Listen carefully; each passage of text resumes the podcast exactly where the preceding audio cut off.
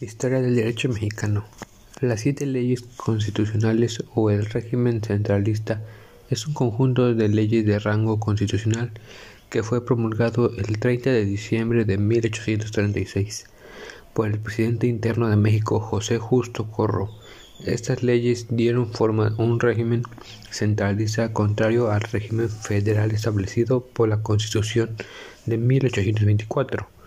La reforma, o más conocida como la Guerra de Reforma, la nación estaba dividida en dos grandes partidos, liberales y conservadores, que ambos luchaban por sus ideales. En este nuevo sistema de, se formó un Estado nacional basado en el orden constitucional, en las necesidades del pueblo mexicano.